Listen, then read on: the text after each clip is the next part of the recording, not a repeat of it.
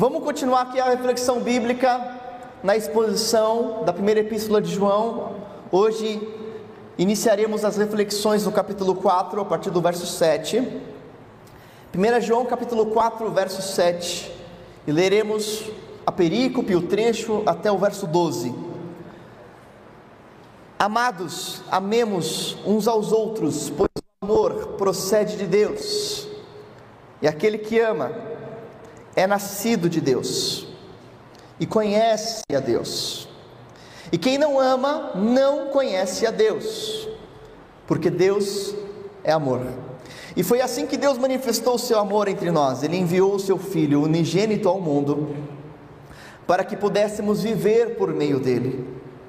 E nisto consiste o amor, não em que nós tenhamos amado a Deus, mas em que ele nos amou e enviou o seu Filho como propiciação pelos nossos pecados. Amados, visto que Deus assim nos amou, também devemos amar uns aos outros. Ninguém jamais viu a Deus, e se amarmos uns aos outros, Deus permanece em nós, e o seu amor está aperfeiçoado em nós. Amém?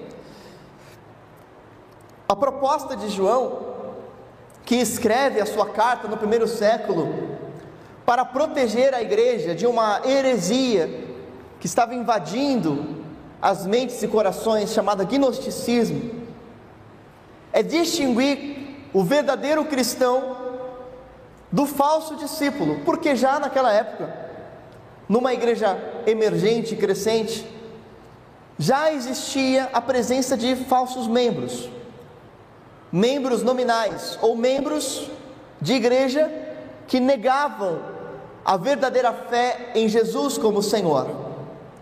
Já naquela época, a invasão de novas filosofias e de seitas e de heresias era grande. E João busca distinguir como eu vou saber se eu estou no caminho ou não. Como saber se eu estou perseverando na doutrina certa ou não. Claro que hoje existe uma diversidade de denominações muito maior do que no primeiro século, mas no primeiro século havia um pluralismo religioso enorme, um misticismo, um panteísmo, um politeísmo, estava tudo muito presente. E João escreve a uma igreja em que a sua maioria era oriunda de outras vertentes religiosas. E logicamente havia a tentação da intelectualidade, porque o gnosticismo pregava justamente isso. A ideia de um conhecimento superior que libertaria e que traria avanços na espiritualidade dos crentes. E os gnósticos eles se portavam dessa forma: vocês são atrasados. Vocês ainda não tiveram acesso a este conhecimento libertador e superior. Eu vou ensiná-los este conhecimento. E traziam então diversas filosofias que de forma indireta negavam a encarnação e a deidade de Cristo, a, a ideia da união hipostática de Cristo, 100% homem e 100% Deus. Negavam que Cristo tivesse morrido na cruz pelos nossos pecados, porque quem morreu foi o homem Jesus e não o Cristo Senhor. E negavam também, por isso, a salvação a partir da crucificação e do sacrifício de Jesus, porque atribuíam a salvação não aos méritos de Cristo, mas sim aos méritos do conhecimento. Por mais que isso pareça absurdo, está muito presente na nossa realidade. Existem hoje evangélicos ou cristãos que se julgam superiores pelo conhecimento que têm, ou que acreditam que estão mais próximos de Deus porque são mais intelectuais, Olá, povo de ou porque Deus. estudam mais, Vai ou porque conhecem mais. o de nosso certa forma, existe ainda um caminho meritocrático e intelectual em nosso meio. E também Será existe, por um outro lado, um 20 progressismo 21 teológico, um liberalismo que se acredita que os cristãos tradicionais e estão numa fé antiga. Às informações. Uma fé ultrapassada, que precisa ser revisada, revistada, reatualizada, ajustada. E é por isso que nós ensinamos ao longo de janeiro sobre as heresias atuais. O evangelho coach, o evangelho inclusivo, a teologia da prosperidade, o liberalismo histórico. O propósito de João, então, é fazer a distinção entre o verdadeiro e o falso, e ao longo da sua epístola ele tem três provas para definir quem é o verdadeiro do quem é o falso. A primeira prova é a prova moral, a segunda prova é a prova social e a terceira prova é a prova doutrinária. A prova moral refere-se à prática da integridade e do afastamento da imoralidade, ou seja, santidade. A prova social refere-se à forma como eu me relaciono com os outros. E a prova doutrinária refere-se a como eu creio acerca de Jesus. Então, três provas para distinguir o verdadeiro cristão do falso: prova moral, prova social e prova doutrinária. Hoje abordarei com os irmãos a prova social. E a prova social, ou seja, como você prova que é um legítimo cristão no mundo de falsidades, relaciona-se à forma como você interage com o seu próximo a forma como você age com o outro. Agora, vamos lembrar o que Jesus ensina sobre próximo? Quem é o seu próximo? Quando perguntaram isso para Jesus, mestre, qual é o grande mandamento? E a resposta, vocês sabem, quais são os dois grandes mandamentos? Amarás, pois, ao Senhor teu Deus, de todo teu coração, forças, alma, entendimento, e amarás a teu próximo como a ti mesmo, e disso dependem toda a lei e os profetas, e aí a pergunta que veio para Jesus é: então quem é meu próximo? Quem é o alvo do meu amor? E qual foi a resposta de Jesus? Jesus responde com uma parábola: o samaritano. E ele diz que o samaritano foi o único que serviu e que amou a um homem necessitado. Mesmo depois de um levita ter passado por ele, mesmo depois de um sacerdote ter passado por ele, e Jesus está chamando a atenção para algo muito importante. Porque há uma nota de rodapé escrita pelo próprio João, pois os samaritanos não se davam com os judeus. Não se davam é uma forma polida e educada de dizer, os judeus odiavam os samaritanos. E os samaritanos odiavam os judeus. Se um judeu pudesse fazer mal para o samaritano, ele faria. Era uma reparação histórica. Se o samaritano pudesse fazer mal para o judeu, ele faria. Porque foram abusados por tantos anos e por tanto tempo. Havia toda uma ideia de legitimação histórica e social para que um não fizesse o bem para o outro. Logo, eles eram literalmente inimigos. E Jesus fala assim: esse é o seu próximo. Esse foi o próximo. Quem foi o próximo? Não era quem se parecia, não era quem se gostava, não era quem convivia, não era quem estava perto. Literalmente, o próximo era o inimigo. Era quem você não gostava. Era quem você não queria bem. E é justamente por isso que a grande prova do que de que você é um verdadeiro discípulo está na forma como você age com quem não gosta de você. Esta é a prova social. O cristão é conhecido pelo que crê, mas também pelo amor. João, o apóstolo, trabalha essa tese ao longo da sua epístola e deixa ela resumida em 1 João 3,23. Ele escreve assim: esse é o seu mandamento: que creiamos no nome do seu Filho Jesus e que amemos uns aos outros. Aqui está o pilar da fé cristã: crer corretamente a respeito de Jesus Cristo e amar. Os irmãos estão comigo ainda? Eu já perdi os irmãos. E amar.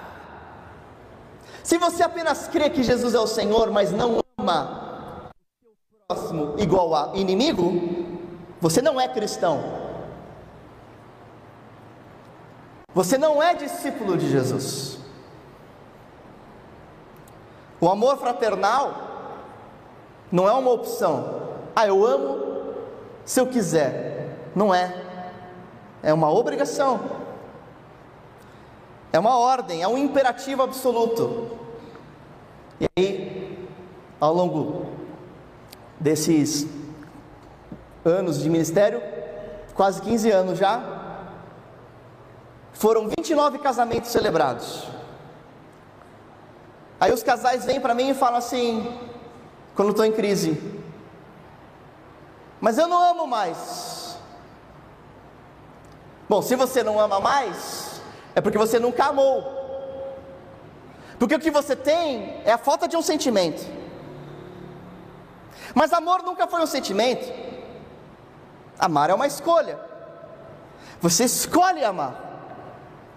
Você é direcionado a amar, você deve amar. Você não tem, como cristão, a opção de escolha, como não cristão tem. Amar não tem nada a ver com sentir, e é por isso que é possível amar quem não gosta de você e quem você não gosta, porque você não vai sentir afeto por ele, mas você vai amá-lo. E como isso ocorre? Antes de mais nada, eu quero relembrá-los que o amor é o teste da realidade da vida espiritual. O amor é o teste de que nós compartilhamos da natureza de Deus, porque João disse, diz isso bem claramente. Ele fala assim: que Deus é visto, 1 João 4,11, a partir do nosso amor pelos outros. Ninguém jamais viu a Deus, mas se nós amarmos uns aos outros, Deus permanece em nós. O que, que João está falando? Que você compartilha da natureza de Deus, e você evidencia o caráter de Deus, e você demonstra um dos atributos comunicáveis de Deus pela perseverança no amor. Você só vai ser identificado como filho de Deus e como alguém que tem a natureza de Deus em você, se amar. Por isso, o teste da nossa natureza em Deus é a perseverança no amor. Agora, como que você vai replicar esse amor de Deus? Eu quero trabalhar aqui basicamente duas formas práticas de você replicar o amor de Deus, bem básicas e rápidas. A primeira delas é entendermos que o amor que Deus nos ensina e o amor que vai nos distinguir como filhos de Deus é o amor de iniciativa e proatividade. Como assim um amor de iniciativa e proatividade? Eu pergunto para vocês: quem aqui amou a Deus antes dele ter te amado? Entenderam a pergunta? Quem pode dizer assim: Eu fui para Deus antes que Ele mesmo tenha vindo a você? Nenhum de nós, né? Se você é uma pessoa que crê nas Escrituras e entende a sua condição de pecador, você vai reconhecer que em todos os casos, Cristo veio até você. Cristo foi até a cruz. Cristo graciosamente veio, morreu e se revelou. A iniciativa não foi sua e nunca vai ser sua, a iniciativa é sempre de Deus. Como o próprio João escreve no verso 19 do capítulo 4, nós amamos por quê? Ele me amou primeiro. Primeiro caso, então, primeiro momento, primeira compreensão para amar como Deus ama é entender que o meu amor não tem que esperar o outro, tem que partir de mim. Quem está comigo aqui diz amém. Se você esperar o outro tomar a iniciativa, você nunca vai amar como Deus ama. João capítulo 15, verso 16: Vocês não me escolheram, mas eu os escolhi, para irem e darem fruto, fruto permaneça, e esse é o meu mandamento, ou o meu fruto: amem-se uns aos outros. Jesus veio, Jesus tomou a iniciativa para que você agora replique a iniciativa dele. Agora, eu quero expandir aqui o conceito e dizer que você pratica o amor de Deus por iniciativa, quando você está diante do dilema e da necessidade de amar quem não te ama, porque amar quem me ama é, é reciprocidade, isso não é o amor de Deus. Amar quem me ama é o que é visto de forma comum na humanidade, correto? Jesus diz: se vocês amarem apenas ao que os amam, que diferença tem? Até os gentios fazem isso, até os maus fazem isso, até os bandidos fazem isso, até os imorais fazem isso, até quem faz parte do crime faz isso. Se protege faz bem a quem lhe faz bem. Agora, a distinção é amar quem não te ama. Amar quem você não ama, inclusive, ou quem você não gosta. E Jesus disse, diz isso bem claramente lá em Lucas capítulo 6, verso 27. Em Mateus capítulo 5, verso 43 e 44, nós lemos: Façam o bem aos que o odeiam, amem os seus inimigos. Lucas capítulo 6, verso 35: Façam-lhes o bem, emprestem a eles, sem esperar receber nada de volta. Eu acho muito bonito que o evangelista Lucas faça questão de incluir aqui no, na parte de amar os inimigos, ele inclui outros dois verbos aqui. Ele fala assim: ó, façam o bem e queiram o bem. Hã? Porque é possível você fazer o bem querendo o mal. É possível. No fundo você odeia, mas você está fazendo bem porque você é obrigado. Jesus faz algo diferente. Ele fala assim: não só faça o bem, como queira o bem dessa pessoa. A palavra em grego aqui, fazer o bem, agatopoiel, significa fazer bem feito, é fazer com vontade. Eu já disse para vocês uma exegese da atitude de Jesus, descrita em Filipenses capítulo 2, verso 5. Tende entre vós o mesmo sentimento que houve em Cristo Jesus, que, embora sendo Deus, não tomou como usurpação ser igual a Deus, mas antes esvaziou-se, assumindo a forma de servo e vindo e sendo encontrado em figura humana, humilhou-se e foi obediente até a morte, morte de cruz. Mas Deus soberanamente o exaltou, lhe deu o nome que está acima de todo o nome, para que o nome de Jesus se dobre todo o joelho nos céus e na terra e debaixo da terra e declare que Jesus Cristo é o Aleluia, né? Tem entre vós o mesmo sentimento que houve em Cristo. Que sentimento é esse? A palavra lá em grego é fronel. Não é sentimento. Tanto que na NVI, numa versão mais atualizada, você vai ler assim: ó, tende entre vós a mesma atitude. Na revista atualizada está sentimento.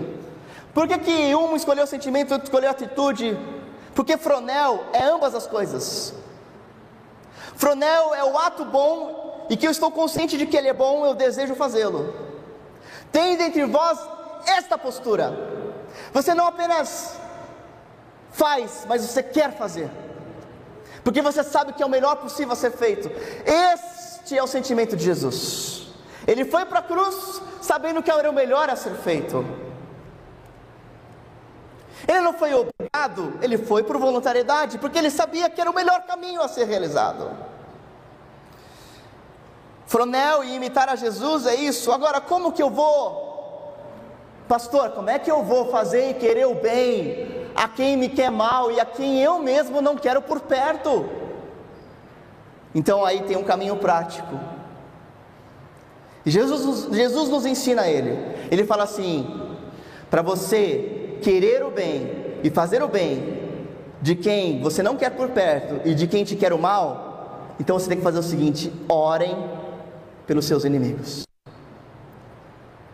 O segredo, o caminho prático para amar o seu inimigo é começar a orar em favor dele. Orar a Deus para que Deus o abençoe. Orar em favor de quem te faz mal é o ápice da espiritualidade do autocontrole. Porque Todos nós vamos reconhecer que naquele momento de oração a sós com Deus e quando vem à sua mente aquela pessoa que te magoou, ou que deliberadamente te faz mal, quando você vai orar e você lembra que tem que orar pelos seus inimigos, você ora assim: Senhor, pesa a mão nesse fulano, Deus. Senhor, não permita que o injusto continue assim. Faz a tua justiça nessa terra. Aí você fala assim: estou orando pelo meu inimigo. É? Você está fazendo mandinga gospel. Você está fazendo uma maldiçãozinha em nome de Deus. A palavra de Deus diz assim: queiram o bem.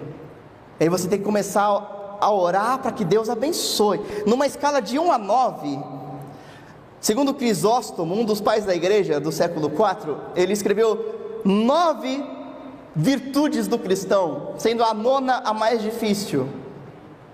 Ele falou assim: a primeira é que você não deve tomar qualquer iniciativa perversa. A segunda é que você não deve se vingar do mal. A terceira é que você precisa se calar. A quarta é que você tem que sofrer injustiça. A quinta é que você tem que conceder ao malfeitor mais do que o que ele exige. A sexta é que você não deve odiá-lo. A sétima é que você deve amá-lo. A oitava é que você lhe deve fazer o bem. E a nona é que você precisa suplicar a Deus em benefício do seu malfeitor. Ele coloca aqui que a súplica em benefício de um malfeitor é o ápice de seguir a Jesus. E de certa forma eu concordo com ele. Mas sabe qual que é a grande é, verdade aqui, a grande proposta sábia e atemporal e transformadora de Jesus é que você não precisa esperar que o amor brote do seu coração para começar a orar em favor de alguém. E você começa a orar em favor desse alguém por obediência e aos poucos o Espírito Santo de Deus vai te dando a consciência que enquanto você ama para que Deus o abençoe, você está aprendendo a amá-lo. John Stott escreve que não devemos esperar para orar pelo inimigo até que ele desperte algum amor em nosso coração. Devemos começar a orar por ele antes de tomarmos consciência de que o amamos, porque o verdadeiro amor não é um sentimento, mas um trabalho prático, humilde e sacrificial. Agora eu quero trazer mais uma perspectiva prática para os irmãos. O seguinte: é mais difícil amar quem está mais próximo. Quanto maior a convivência, quanto mais próximo você está de alguém, mais difícil tende a ser o relacionamento com essa pessoa. Correto? A melhor forma de você manter a paz com todos é não se envolver com ninguém. é, então você, ó, quero estar em paz com todo mundo, simples. Não se envolve com ninguém. Fica lá, fica de boa, fica no seu cantinho. Não vai muito além no relacionamento, se protege, tá tudo bem. Você não vai ter problema com ninguém, mas você não vai amar ninguém também. A dificuldade começa quando você resolve amar e quando você resolve conviver. Isso é muito comum nos casamentos. Qual é o segredo para que um casamento se mantenha, se perdure por anos? Eu não estou falando dos, dos jovens casais aqui que estão na lua de mel de um aninho de casado, dois anos de casado, três anos de casado. Até cinco anos de casado sem filhos é só namorado. Não, ó, como é que você vai perdurar um relacionamento de longo prazo com alguém que você convive que é diferente de você, que pensa diferente? Então há um outro caminho prático aqui. Além de quando você brigar com a pessoa, começar a orar por ela. Então a sua esposa está sendo teimosa com você. Graças a Deus vocês não têm esse problema aqui. Graças a Deus. Mas muitos casais sofrem com isso. As mulheres pós-modernas são teimosas, são empoderadas. Aí, está sendo teimosa, aí você fica nervoso. Eu, a minha natureza, eu estou mais colérico do que antes. Misericórdia da minha vida, Senhor. Aí o caminho é você começar a orar. Só que como é que você vai orar quando você está magoado, quando você está nervoso, quando você está irritado? Bom, eu aprendo com Jesus. Quando Jesus estava sendo crucificado, ele fez uma oração. Vocês lembram qual foi a oração de Jesus? Lá na cruz. Ele orou por eles. E ele disse: Pai, perdoa-lhes, pois não sabem o que estão fazendo. Sabe como é que Jesus construiu a capacidade de orar por quem estava fazendo mal para ele? Ele analisou o contexto, a história, a circunstância. Jesus sabia que aqueles homens não sabiam o que estavam fazendo. E isso lhe deu condições de orar em favor deles. Sabe o que isso significa?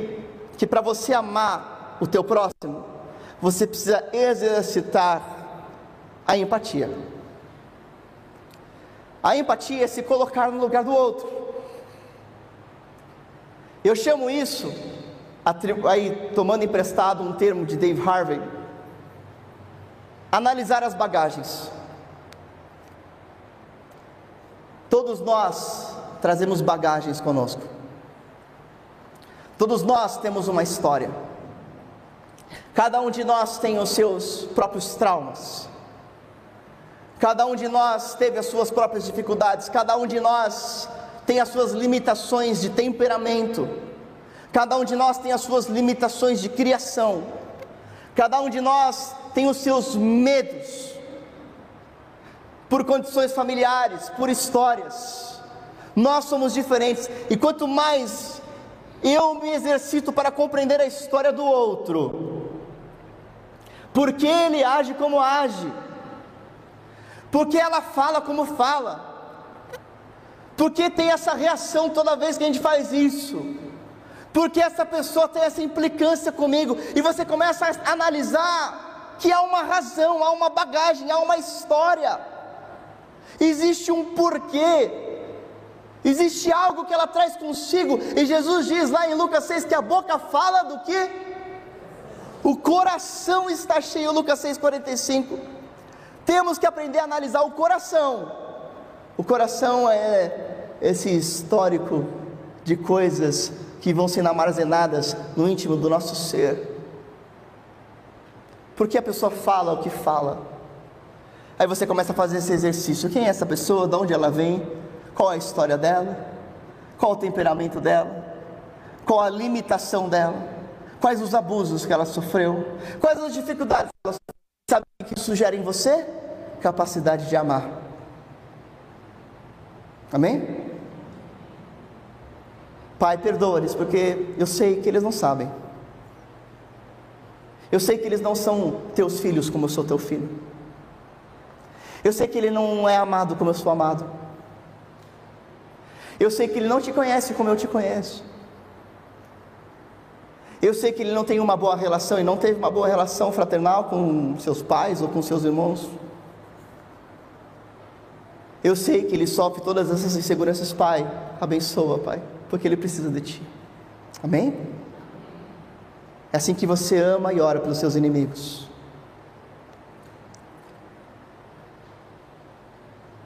Eu gosto do que Tim Keller escreveu quando ele diz assim: Ser amado, mas não ser conhecido, é reconfortante, mas é superficial. Ser amado, mas não ser conhecido em toda a sua bagagem, é algo reconfortante, mas extremamente superficial, porque você é amado por uma imagem, não pela realidade, né? Agora, ser conhecido e não amado é o nosso maior medo. Sabe quando você tem alguém que gosta de você porque te conhece superficialmente? Quando esse alguém começa a te conhecer mais profundamente, deixa de gostar? É favorante, né? É o medo de todos nós, é por isso que a gente mantém a superficialidade. Por isso que a gente mantém a distância, pelo medo de ser rejeitado.